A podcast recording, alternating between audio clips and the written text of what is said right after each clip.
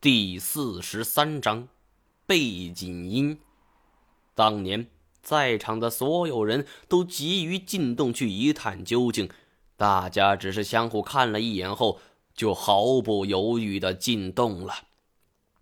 我急于知道后边的事情，催促老赖继续讲下去。老赖不慌不忙的喝了一口茶水，一抹嘴说道。具体里边的发生了什么，我并不知道，只知道这支科考队最后全军覆没了。不过那个向导却活了下来。这个向导你应该知道是谁了吧？古一指，我瞪大了眼睛，惊讶的神情展露无遗。我想起来我手里那卷磁带了。里边也有提到过科考队，两千多公里的山脉，难道所指的就是昆仑山脉？为什么磁带中会有这一段录音呢？为什么这段录音会在我的遗像中出现呢？老赖没有注意到我神情的变化，接着说道：“不错，后来他也多次提起了那个地方，说那里很危险。”但是具体遇到了什么又不肯说，说来也奇怪，在倒斗这个圈子里，古一指本来是个无名小卒，后来怎么不知咋样，这古一指三个字居然就突然亮起来了。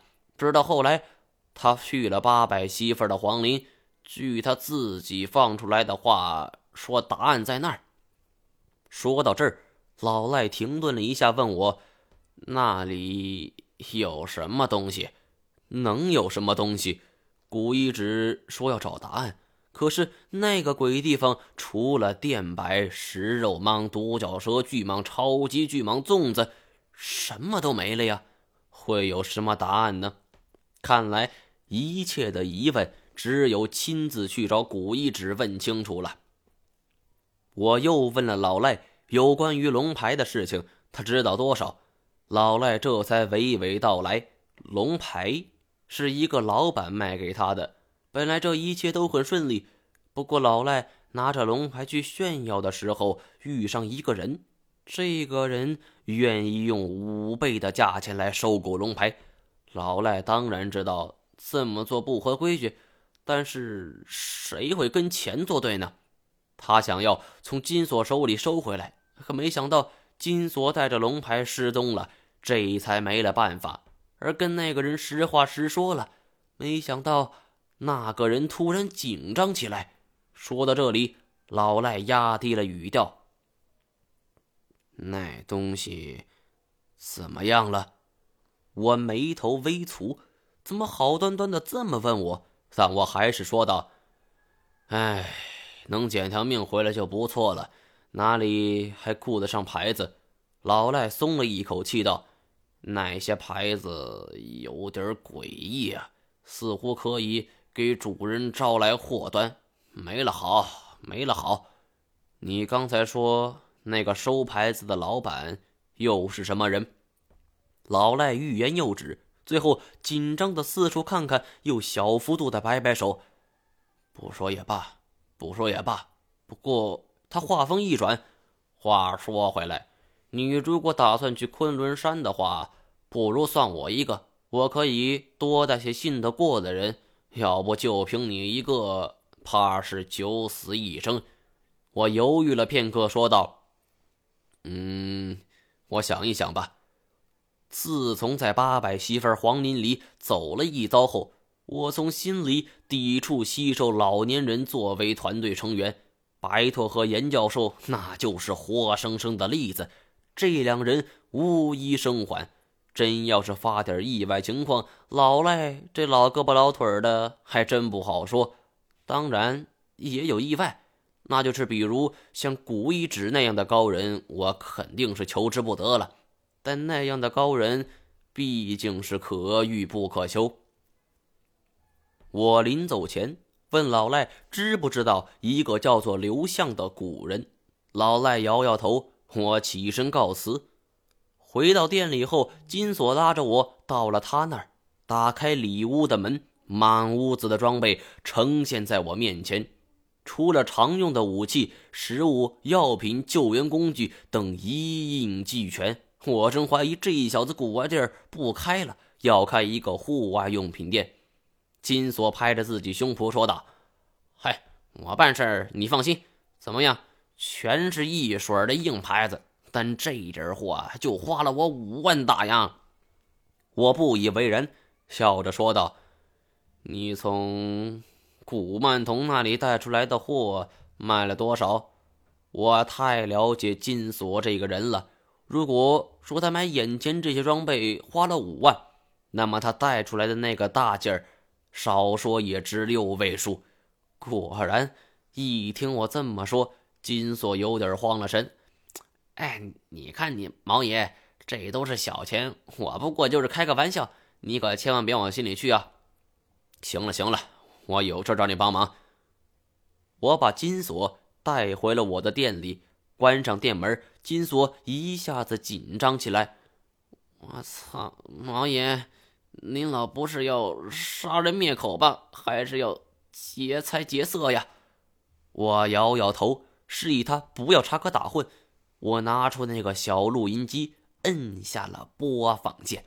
里边传出来了那声幽怨的腔调：“张一毛，你好。”这一声似人又似鬼的语调，吓得金锁周身一凛，指着录音机，嘴唇哆嗦着：“这、这、这、这、这、这、这哪儿来的？”我讲出了在古曼童的明楼前发现名字为严显江的死尸。并且是从他的喉咙里发现了这具磁带，钥匙的事情，我决定先不说。金锁皱着眉头，嗫嚅着：“喉咙处发现了这卷磁带。”他比量了一下大小，然后在自己的喉咙处比划一下，咕咚一声，他的喉结动了一下，看得出来。一个人如果吞咽下去这卷磁带，过程是很费力气且非常痛苦的。他说道：“反正这种东西，你打死我我也不吞。该不会是是被人塞进嘴里的？这种情况我也想过。问题是这么做的动机又是什么？如果说严教授是主动吞咽的，他可能是不想被别人发现这卷磁带。”但是被人硬塞进喉咙，我猜不透动机是什么。我突然想到了《古惑仔》里边，建坤杀了毕哥，最后往大毕哥里嘴里就塞了毒品的画面，我不禁打了一个寒颤。关于说这句话的人起身开门后，远处传来了那段模糊不清的对话，金锁也无法判断是什么内容。不过。他可以找人看看。第二天，金锁带着我来到了市中心的电子城。别看景洪市不大，麻雀虽小，五脏俱全。电子城里各家店铺林立，每天都是人流涌动。卖手机的、卖电脑的，汉语、少数民族语，甚至缅甸语、越南语、泰国语此起彼伏。有的商家为了争夺客源，还站在柜台上拿着扩音喇叭大声吆喝。这里哪像是一个卖场，简直比菜市场还乱。我和金锁一进门口，就被几个商家拉来扯去。老板儿，你来这边看看吧，要手机吗？要手机吗？最新型号我们都有。我俩就像是掉入了汪洋大海的一叶扁舟。只能是被如流的人群挤来挤去，而因为周围太过嘈杂，我说句话都得提高分贝。哎，你说那位朋友在哪儿呢？金锁指了指前面，说道：“快了，快了，跟我走。”说着，他直接在前边就帮我开路。在这种情况下，体重的优势就显现出来了。我跟随在金锁的后边。我们不久就来到一个不起眼的商铺前，十平米左右的店面，临通道的玻璃里面还放着几个老式的手机，还能够看到最初型号的诺基亚幺幺零零。我一度怀疑这地方不是卖手机，而是卖古董的。左边的墙边堆满了各类的电脑配件，而右边的墙上挂满了一台老式的摇头风扇，上边积满了黑色的污垢。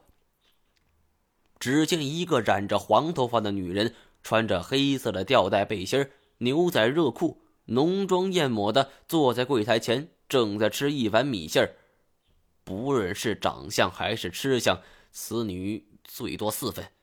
我给金锁递了一个眼神这就是你说的那个人。金锁没理我，而是直接上前敲了敲柜台。那女的眼睛一翻。我还真担心她的假眼睫毛不小心掉进碗里。金锁问道：“大力呢？”那女的说了一句：“后边儿。”就继续吃着米线十平米的小地方，柜台距离墙边仅有不到五十公分的地方。这女的也不给我们让个路。金锁可不管这些，身子一侧，硬是挤了过去。看样子。胯下几乎都快蹭着人的脸蛋了。过去后，金锁还冲我挤眉弄眼的，似乎很有成就感。但是我也学他这个样子挤了过去，不过尽量离这个女的远远的。这一个女的，我实在是提不起胃口。走进来才发现，正对着我们的墙上挂着一个碎花蓝色布门帘金锁掀开门帘走进去。我也跟了上去，这里的布置很有意思。这里比外边宽敞多了，差不多有五六十平。墙上钉了一些隔板，养着花花草草。一张床铺搁在了最里边，看样子是有个人躺在那儿睡觉。一张超大的电脑桌前紧贴着门口，正对着的墙面。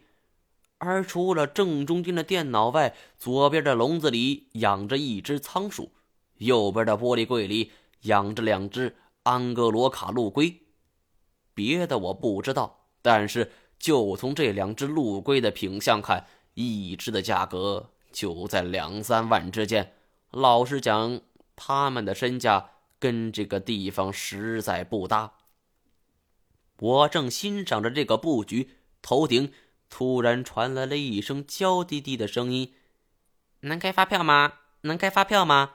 循声望去，是一只八哥，羽毛黑亮，属于八哥台湾亚种，价格也是不菲。睡在床上的人此时已经醒了过来，长长的头发十分凌乱，像是一个鸡窝，鼻梁上架着一副眼镜，下巴蓄着短须。金锁上前打招呼。行啊，外边都快吵翻天了，你都睡得着？你的八哥一叫你就醒了。那人挠挠头，站起来，打了一个长长的哈欠。给你介绍一下，这是电子商城的顶级专家大力，这是我好哥们张一毛，江湖人称毛爷。妈的，我什么时候成了江湖人称了？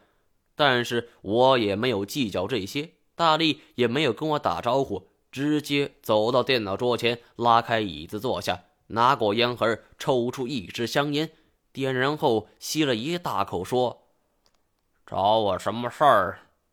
金锁给我使了个眼色，我拿出磁带放在桌上，说：“这里边有背景音，我想知道是什么。”那人一看到这卷磁带，他竟然笑了，说道：“嗨，好东西啊！”五千，我一听这价格，差点骂娘。一开口就五千，这也太黑了。但冲着金锁的面子，我也不好发怒，只能够说道：“能不能便宜点大力的香烟只抽了两口就掐灭了，对磁带碰也不碰，说：“嘿，这东西全景红除了雷子，就只有我能摆平。”要么你就去找别人吧。金锁见状，赶紧说道：“别别别，五千就五千，这东西我交给你了。毛岩，你也别着急，冲我，你们都冲我。”大力这才笑了，说：“就是怎么说，你这王八蛋，每次来的时候都占我房东便宜，没收你一饭就差不多了。怎么样，味道不错吧？”金锁连连点头，一副意犹未尽的样子。嘿嘿，够劲儿！我恍然大悟，感情外边那位是大力的房东。不过金锁这品味也太差了，是个女的就要啊！后来金锁跟我说，依他的身价，甭说是去找小姐了，就算是包养一个美女，那也有富裕。不过那样太平淡了，没什么意思。我对他这种看法不敢苟同。倒是那个胡烟梦，我一直念念不忘。这小丫头也不知道去哪儿了。大力先是取出了录音设备，我也叫不出来名字，将磁带里的内容录入了电脑，然后点开里边一个图标，显示器出现了几道音轨。大力逐一点开，然后里边就是那几段话的内容了，分别是严教授的日记。向我问好的声音，以及女性播报员的声音。我告诉大力，声音是在第二段和第三段之间。大力逐一清除，渐渐的，声音变得清晰起来，我的心也随之提到了嗓子眼儿。